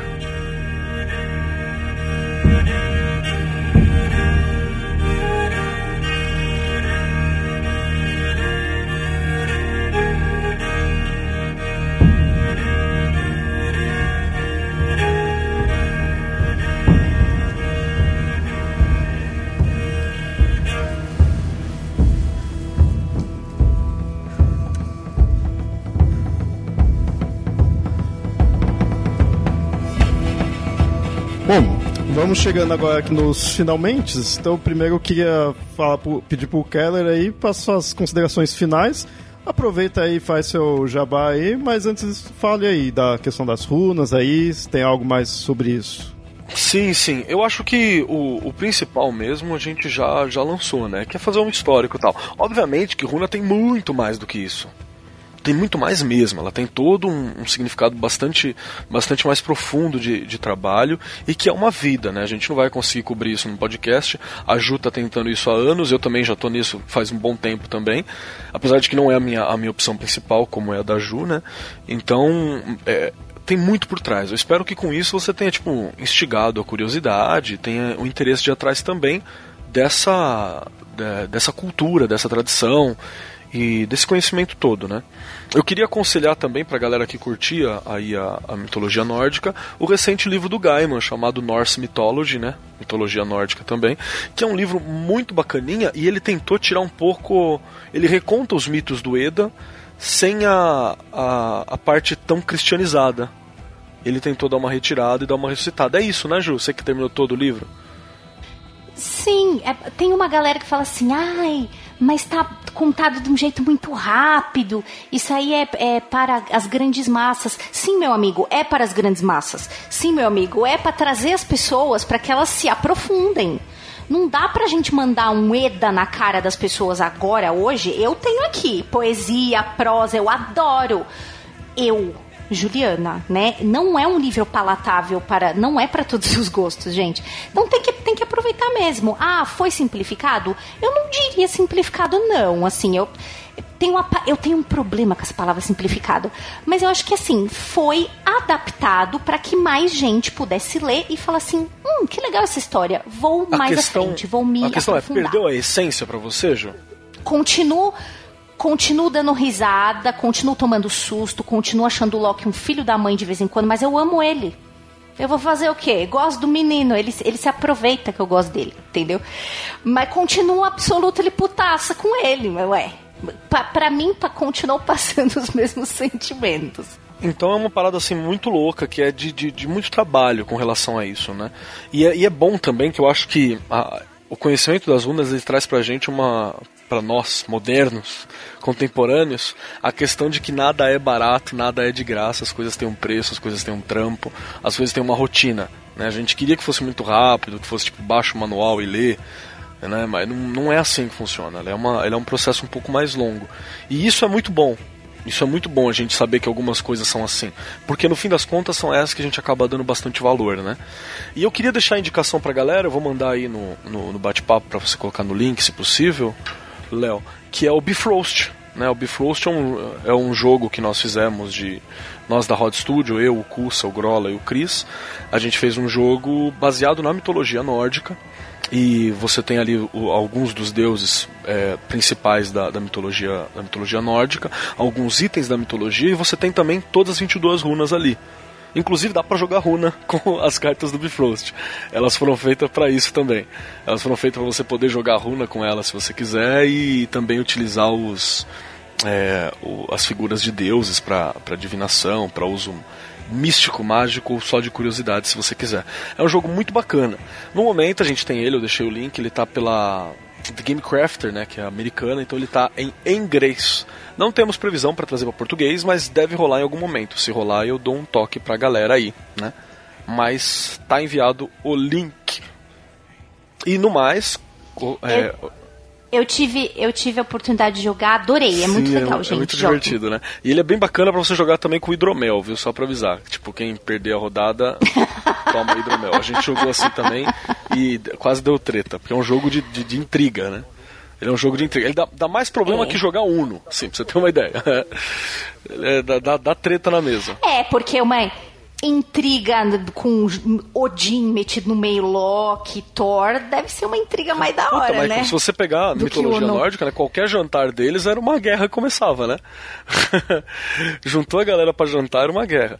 E tá aí as cartas para quem, pra quem quiser jogar também. No mais, quero convidar todos vocês para irem ver eu e dona Juliana falando várias coisas e cagando regras e falando coisas divertidas com a ideia de entretenimento, principalmente lá no Mundo Freak. Né? Nós falamos de coisas freaks assustadoras em geral. Acredito que grande parte dos ouvintes já conhece, porque nós somos todos aqui vizinhos e primos, né? podcast ao lado.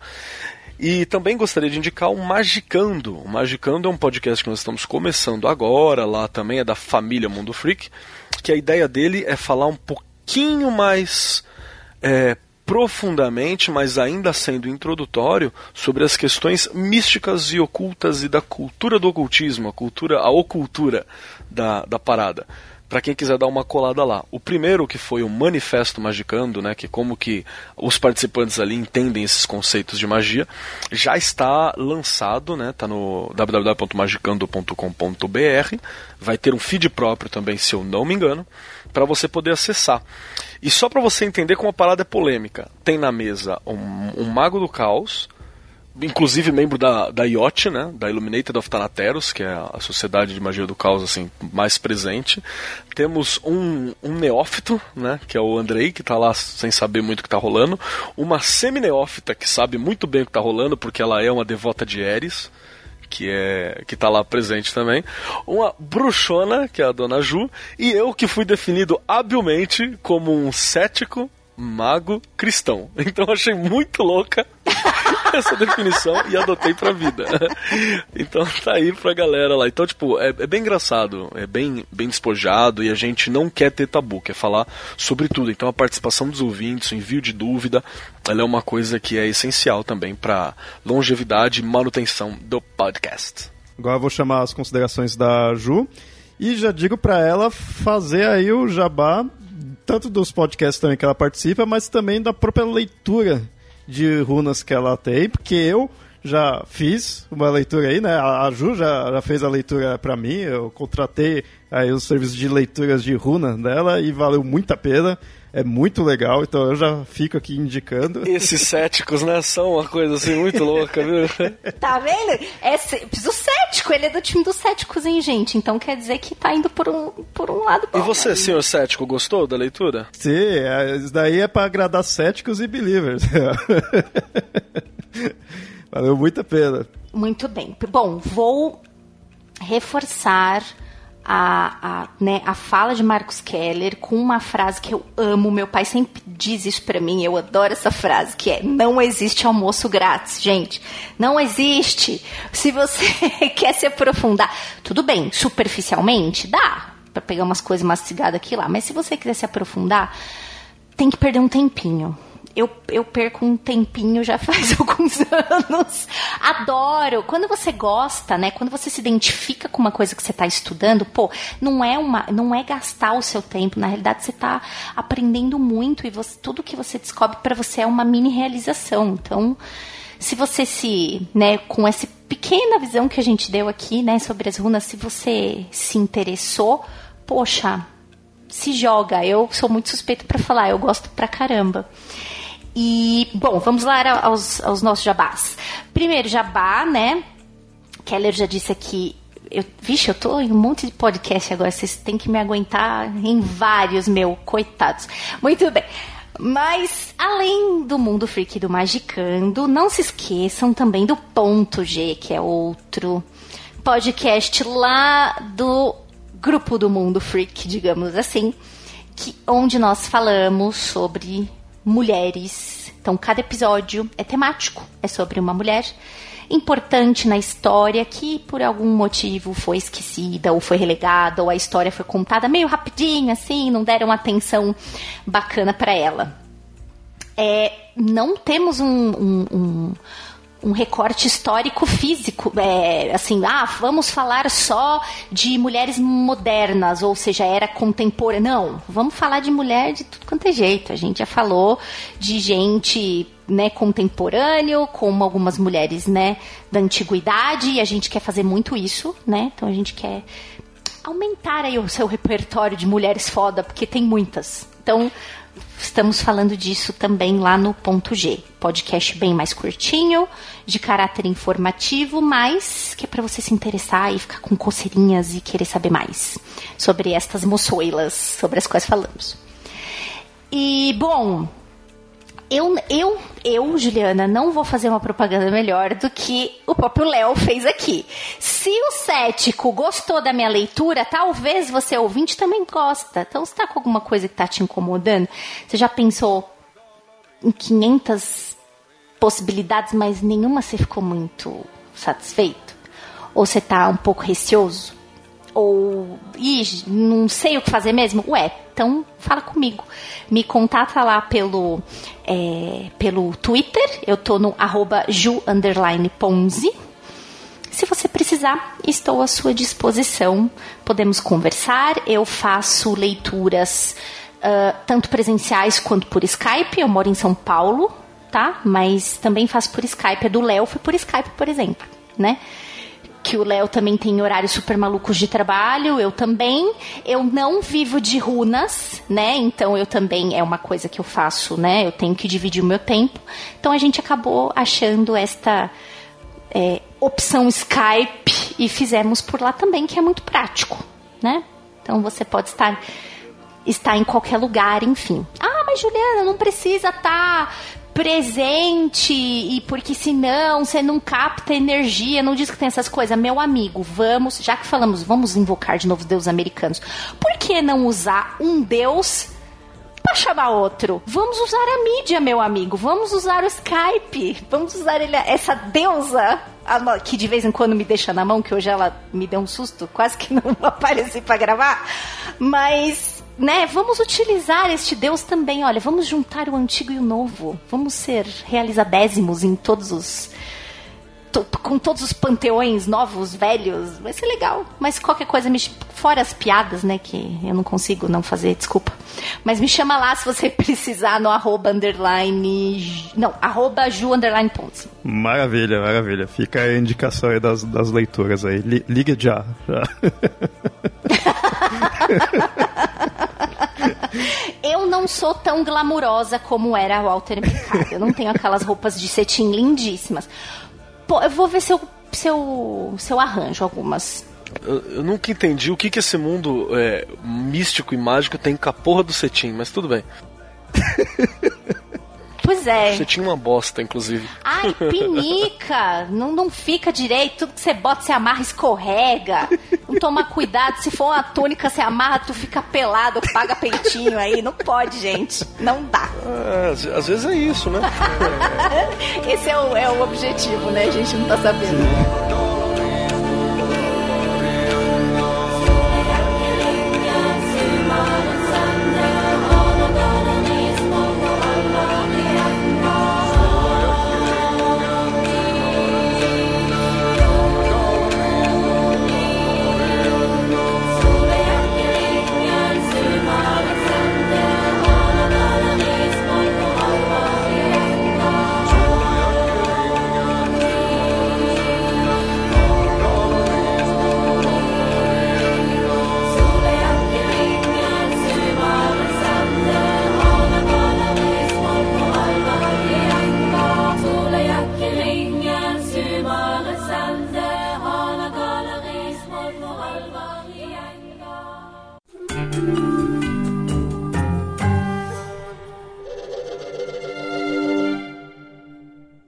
Muito bem, ouvintes, espero que tenham gostado do episódio. Se tiverem algo a acrescentar, comentem aí no site ou mandem e-mails para contato@mitografias.com.br. E nos sigam nas redes sociais, arroba mitografias ou arroba papo lendário no Twitter. E curta a nossa página, facebook.com papo lendário. Apoiem o Mitografias pelo Padrim, padrim.com.br barra mitografias. Seu apoio é muito importante e é o que nos ajuda a manter o site e o podcast. E até mais.